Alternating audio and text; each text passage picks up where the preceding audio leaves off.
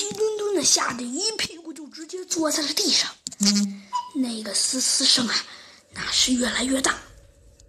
小鸡墩墩呐，那也是越来越害怕。直到一个正义的声音传了过来：“小鸡墩墩，你在这里吗？”小墩墩，哎，猴子警长，你在这里！小鸡墩墩呐，一下子高兴的就跳了起来。嗯，太好了，小鸡墩墩。哎，不对，猴子警长，我都吓傻了。啊，对，猴子警长，你赶紧来了，赶紧把我带出去啊！嗯，小鸡墩墩。只见呐，小鸡墩墩啊，身后飞出了一只巨大的鹰雕。那只鹰雕啊，足以一只翅膀就跟小鸡墩墩这么夸张了。小鸡墩墩哪见过这种恐怖的场面？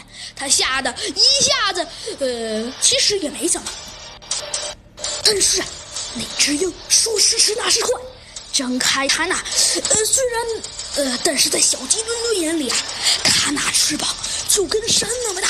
尖尖的嘴啊，眼看就要咬到它的屁股了。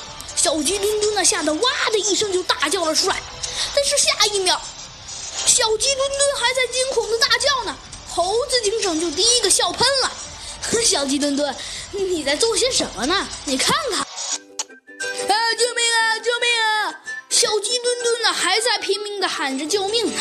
猴子警长啊，有些无奈的捂住了额头，说道：“哎，小鸡墩墩，你说说。”我看你还得好好练练胆量。说着呀，猴子警长用手指了指身后，小鸡墩墩呢，这才抱着头，把脖子往那边伸过去。结果呀，尴尬的一幕出现了。